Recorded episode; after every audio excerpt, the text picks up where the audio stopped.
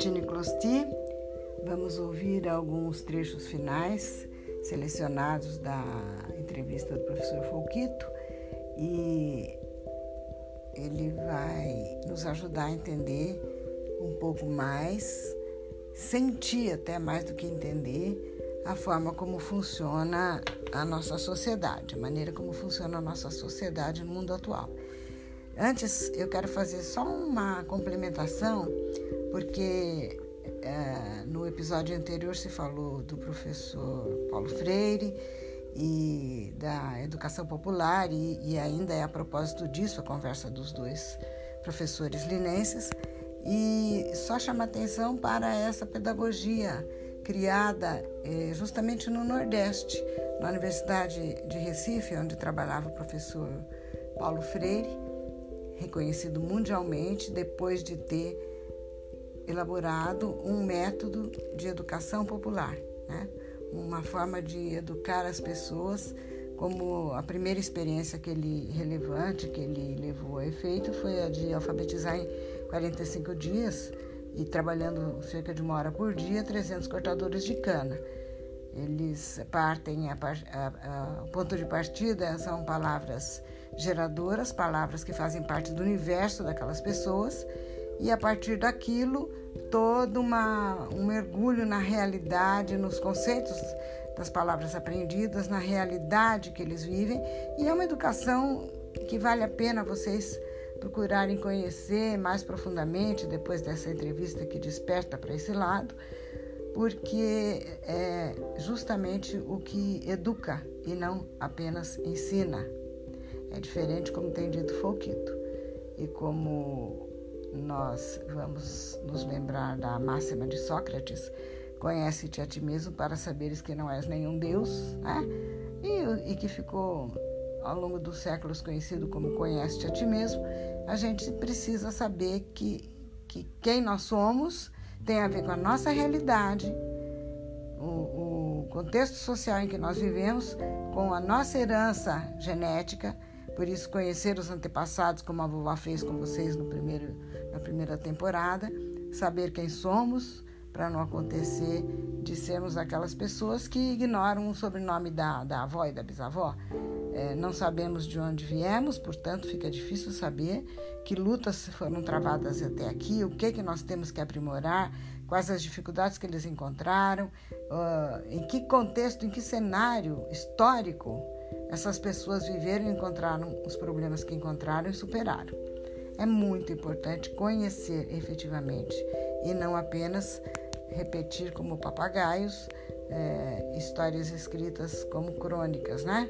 Apenas fatos históricos, relatos, sem uma interpretação, sem uma metodologia que nos faça entender realmente o, o que é o processo histórico. Mas voltamos aos, aos dois intelectuais que nós ouvimos para concluir os trechos selecionados para este episódio final.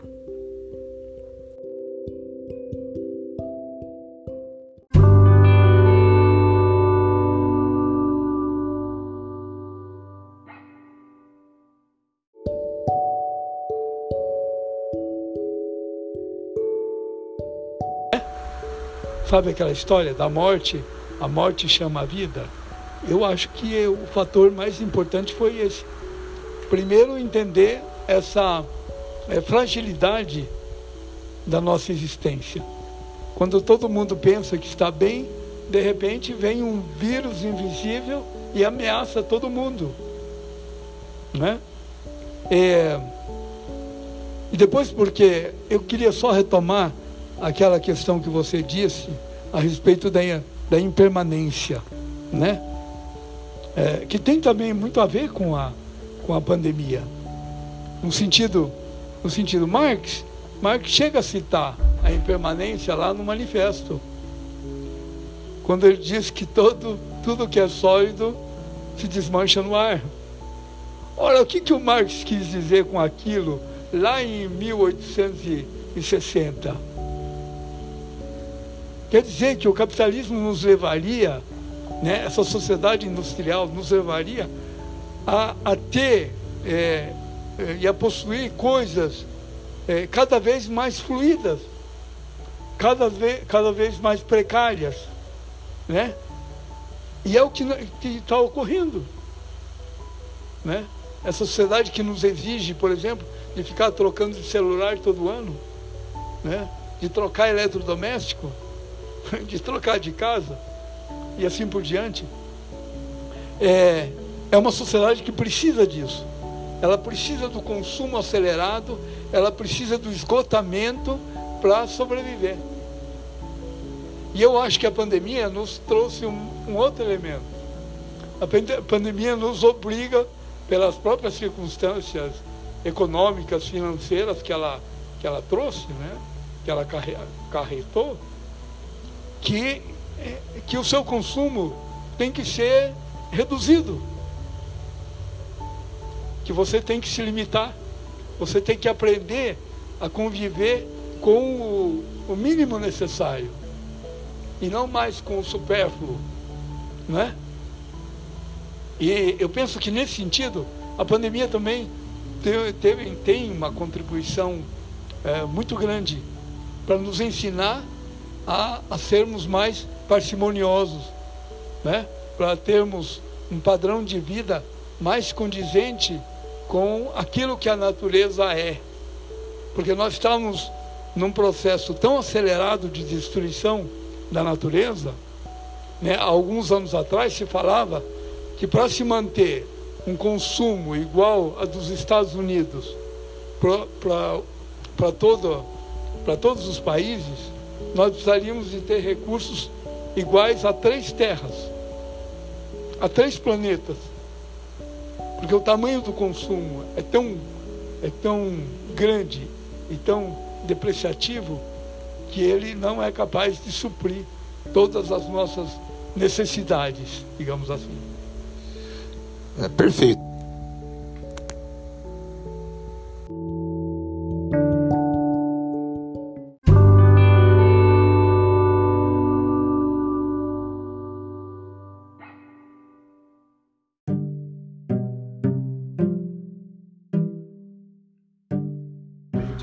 Globalização, dos meios de comunicação, essa homogeneização da cultura, dos padrões, do comportamento, né? É, quiçá né, a gente consiga aí é, se reconectar né, né, com nossos antepassados, com o nosso eu, né, e conseguir olhar para o outro né, e repensar é, um novo jeito de ser, né? porque com certeza nós teremos que cada um individualmente fazer a sua ruptura. Então, Borella, eu penso que a educação popular é, ela não é subsidiária da educação formal.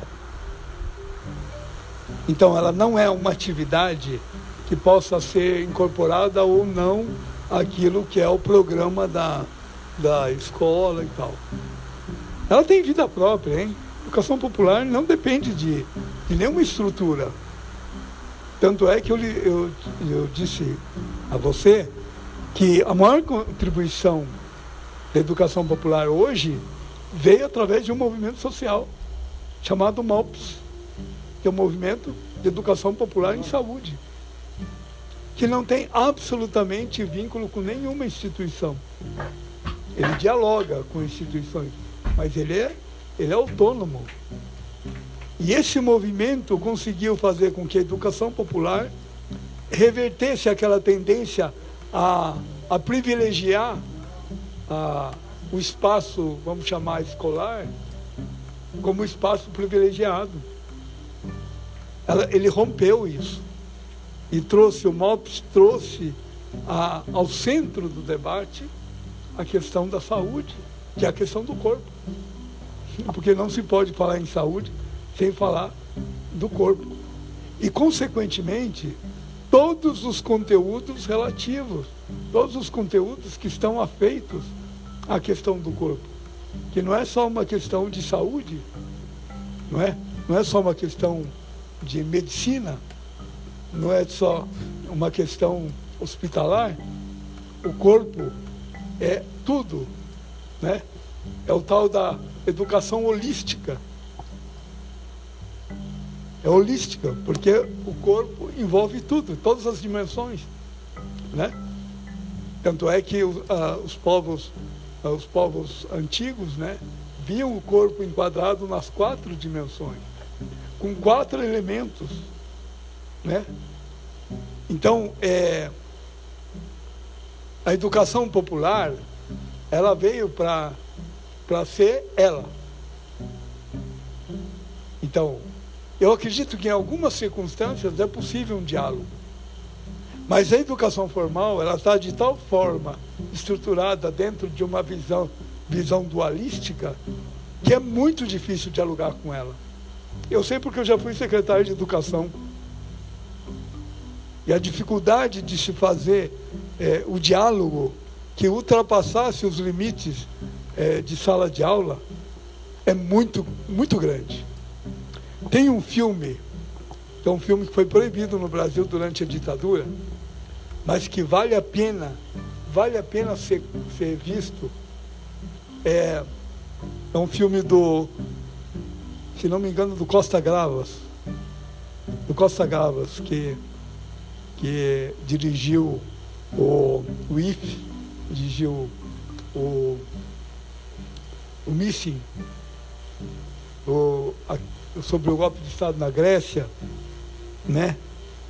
E ele, e ele fala exatamente isso, né, no, no filme, que é a comilança. O filme chama-se a comilança no, em português. La Grande Bouffe em francês. E ele mostra exatamente como a categoria dos professores ela é intimamente é, associada à ideologia do Estado. E que dificilmente ela consegue romper romper isso.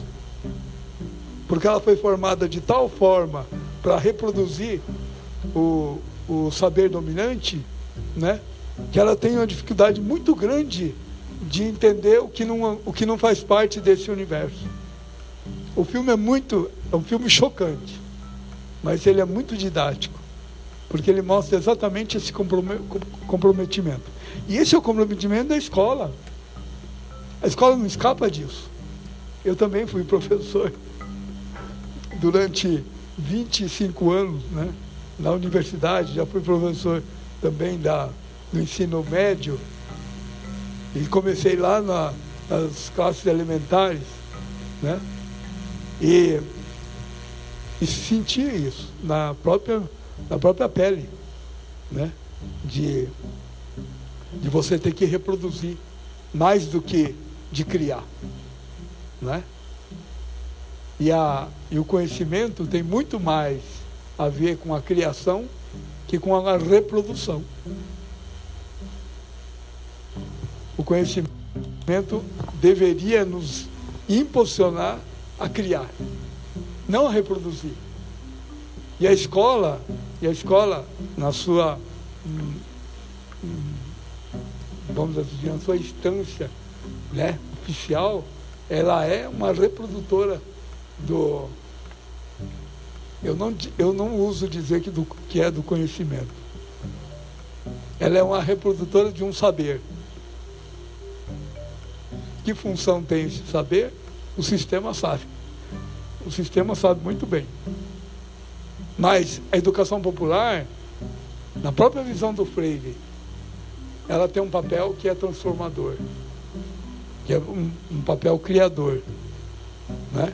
que é o papel de transformar tudo, todas as relações, em condições melhores de vida. Se ela não conseguir fazer isso, ele diz, pode jogar no lixo que não serve.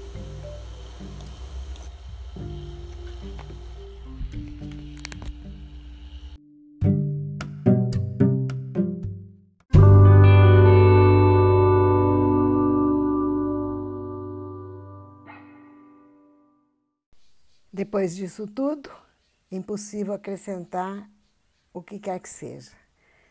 Somente repetir gratidão força no empenho criativo, coragem para transformar e fazer o mundo ser muito melhor.